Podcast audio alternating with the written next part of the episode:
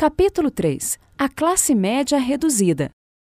O ponto de vista de Robert: aumentar seu QI financeiro. Há muitas definições de inteligência. Uma das mais práticas eu aprendi com o meu pai rico, que na verdade era pai do meu melhor amigo. Ele me disse: inteligência é a capacidade de resolver problemas. Quando se trata de dinheiro, quanto maiores os problemas financeiros que você consegue resolver, maior sua inteligência financeira.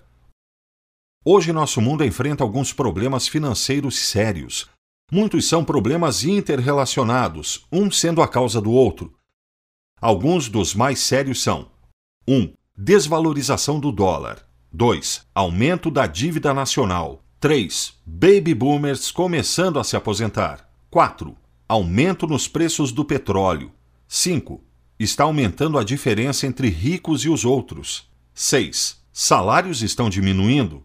7. Empregos estão sendo exportados. 8. A Seguridade Social e a Medicare estão falindo. 9. A poupança está sendo liquidada. 10 falta de educação financeira. As questões urgentes são: 1. Um, o que podemos fazer? 2. Quais as soluções para estes problemas? 3. O nosso QI financeiro é alto o suficiente para resolvermos estes problemas? 4. Como podemos evitar nos tornarmos vítimas destes problemas? 5. Como proteger nossas famílias de se tornarem vítimas destes problemas? Muitos dos problemas financeiros atuais existem porque não os resolvemos logo que surgiram. Ao invés de aumentar o QI financeiro da população, ensinamos às pessoas que deveriam esperar o governo resolver seus problemas pessoais. É por isso que nenhum político ousa lidar com a Seguridade Social e a Medicare, mesmo que a maioria de nós saiba que estes programas estão condenados. Agora posso ouvir alguns dos leitores dizendo: precisamos cuidar daqueles que não conseguem cuidar de si mesmos. E eu concordo com isso. Nós, como sociedade civilizada, devemos cuidar daqueles que não podem cuidar de si mesmos. Entretanto, a maioria de nós pode se cuidar se tivermos que fazê-lo e se tivermos sido treinados para tal. Está na hora de aumentarmos nosso QI financeiro. Em minhas conversas com Donald Trump, concordamos que não podemos resolver os desafios financeiros complexos de hoje com a inteligência financeira de ontem. Se nós, como nação, tentarmos resolver a Seguridade Social e a Medicare, dando às pessoas mais pagamentos de direito, a galinha dos ovos de ouro será assada e devorada, e não haverá mais ovos de ouro. Simplificando, a América está se tornando uma nação bem educada de pessoas ricas e pobres. A classe média está se extinguindo. O problema é que a nossa nação está cheia de pessoas como nosso pai pobre, um homem bom, bem educado, que trabalha duro, mas espera que o governo cuide dele quando se aposentar.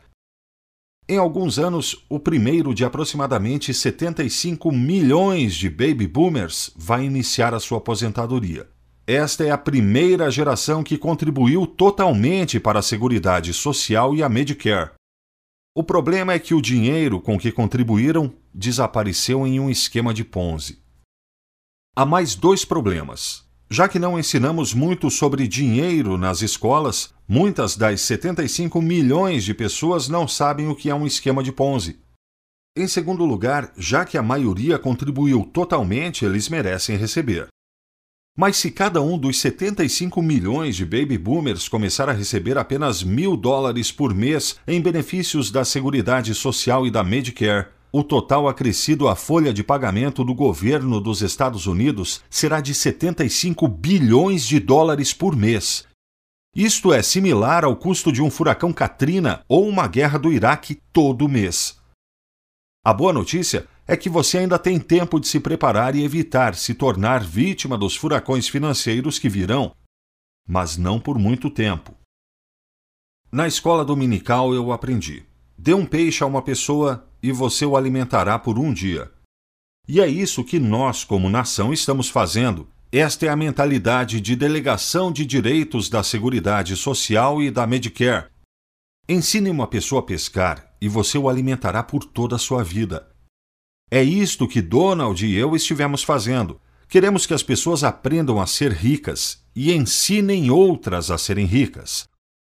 Quando você junta as duas palavras vender, em inglês, sell, e peixe, em inglês, fish, você obtém a palavra selfish, um jogo de palavras que significa egoísta. E mesmo que a maioria das pessoas do mundo de negócios não seja egoísta, muitas delas são. Eu utilizei-a aqui para enfatizar a importância de estar a par das diferenças entre os que dão, os professores, e aqueles que vendem. Donald e eu estamos preocupados que a maioria das pessoas não escolhe aprender a administrar ou a investir o seu próprio dinheiro. Ao invés de aprender, elas simplesmente entregam o seu dinheiro a especialistas e depois esperam e oram para que os especialistas sejam realmente especialistas. Donald Trump e eu não vendemos o peixe. Nós cobramos por consultoria em investimento e não dizemos às pessoas no que devem investir. Nós somos professores. Queremos que você aprenda como se tornar rico, como investir o seu próprio dinheiro e como ser o seu próprio especialista financeiro. Queremos ensiná-lo a pescar por si mesmo. Queremos encorajá-lo a ficar rico, porque a América e muitos outros países estão se tornando sociedades de duas classes: rico ou pobre, classes ou massas. Um motivo. Se você decidir não ficar rico, as chances são que você se tornará pobre. Em nações ocidentais, a classe média está desaparecendo, lenta, certa e catastroficamente. Se você quiser permanecer na classe média, você deve considerar viver na China ou na Índia. Ao invés de apertar as suas classes médias, a China e a Índia estão aumentando as suas classes médias. Na América e outras nações ocidentais, entretanto, a escolha está sendo limitada a ser rico ou ser pobre. Entretanto, as pessoas na China e na classe média da Índia geralmente não vivem melhor do que muitos dos americanos pobres. Então, é melhor você decidir ser rico na América. O ponto de vista de Donald, a classe média decrescente. Quando Robert e eu estávamos falando sobre a redução da classe média, me conscientizei de que algumas coisas podem ser explicadas. É como um relógio de areia com a classe média sendo a parte central apertada, ou como uma pessoa com uma cintura muito fina. O que acontece quando você vira o relógio de areia? Não importa para que lado você o vire, você terá o pobre alimentando o rico ou o rico alimentando o pobre. É um ou outro. Eu não gosto desse exemplo porque me lembra do velho mundo e as formas aristocratas contra as quais a América se rebelou. Estamos retomando aquele caminho? Os colonialistas eram inicialmente um bando de idealistas sem rumo? O nosso país foi uma superpotência por um curto período de tempo, se você observar a história do mundo. O maior risco que temos agora é não estarmos preparados para o futuro. Como temos visto, não há nenhuma garantia mas estar pronto certamente é melhor do que sermos tomados de surpresa. Durante a Primeira Guerra Mundial, na Batalha de Gallipoli, ninguém esperava que um quarto de milhão de soldados fosse morto ou que as operações aliadas da Grã-Bretanha, Austrália, Nova Zelândia e França fossem derrotadas e repelidas pelos turcos. Isto veio como uma grande surpresa para eles, porque não sabiam no que estavam se metendo. A globalização é um fato da vida no ambiente atual. Quando Robert descreveu a China e a Índia como economias crescentes que devemos observar, eu simplesmente sorri. Porque mais uma vez estivemos pensando da mesma forma. Muitas pessoas acham que ainda vai demorar alguns anos para a China e ou para a Índia se aproximar da posição da América como a maior potência econômica. Mas este pode ser outro exemplo de pensamento grupal em andamento. Robert e eu já vimos o seu impacto global. Recentemente eu estava falando com um amigo meu que mora na Europa e ele mencionou que a China recebe lá uma enorme cobertura de imprensa em comparação ao que recebemos sobre a China nos Estados Unidos. É um assunto bastante importante lá. Há dois fatos somente sobre a China que indicam como o país está se saindo e para onde está indo. Um, o primeiro, Starbucks, abriu na China dois anos atrás Agora existem mais Starbucks na China do que nos Estados Unidos. 2. Nos anos 70, Xangai tinha exatamente um arranha-céu. Agora existem aproximadamente 800. Esses são apenas dois exemplos que podem facilmente ser observados e que deixam uma coisa bem clara: a China é uma grande força. Sua população é tal que um entre cada cinco pessoas de todo o planeta é chinês. A China tem uma economia e força de trabalho vibrantes e se adaptou bem à nova tecnologia. Os chineses são diligentes e disciplinados. O que significa isto? Nós podemos fechar os olhos e sermos deixados para trás, ou podemos estudar a China e nos posicionar para nos beneficiar das mudanças. Meus filhos mais velhos, Don Jr. e Ivanka, que trabalharam na Trump Organization, estiveram na Índia recentemente, então decidi fazer a minha própria pesquisa. Aqui estão alguns fatos que encontrei. A Índia é a maior e mais antiga civilização contínua. Nos últimos 10 mil anos, a Índia nunca invadiu nenhum país. A Índia é a maior democracia mundial. A Índia é um dos poucos países do mundo que conquistou sua independência sem violência. A arte da navegação nasceu no rio Sindh seis mil anos atrás. O sânscrito é mãe de todas as línguas europeias. A Índia era o país mais rico do mundo até o século XVII, quando foi invadida pelos britânicos. O xadrez foi inventado na Índia. A Índia inventou o sistema numérico.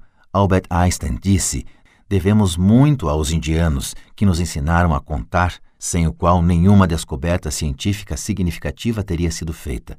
A álgebra, a trigonometria e o cálculo são originários da Índia. O primeiro cálculo do valor do π foi feito pelo matemático Budayana, que também explicou o conceito do que é conhecido como a teoria de Pitágoras. Ele o descobriu no século VI, muito antes dos matemáticos europeus. A Índia é a maior nação de fala inglesa do mundo. O meu ponto de vista é que vale a pena pesquisar e conhecer algo a respeito da Índia. Outra coisa, 38% dos médicos nos Estados Unidos são de descendência indiana e 12% dos cientistas também são. Eles representam o mais rico de todos os grupos étnicos nos Estados Unidos, bem como globalmente. A educação é enfatizada e muitos indianos operam grandes corporações nos Estados Unidos e no mundo. A Índia sozinha se tornou uma das principais forças econômicas e merece a nossa atenção, não apenas como ponto turístico ou um pedaço da história. A Índia é importante para o nosso futuro e nós, como cidadãos globais conscientes, precisamos investir tempo para aprender sobre este país fascinante e dinâmico. E considere isto: como é que você pode usar estas informações para sua vantagem?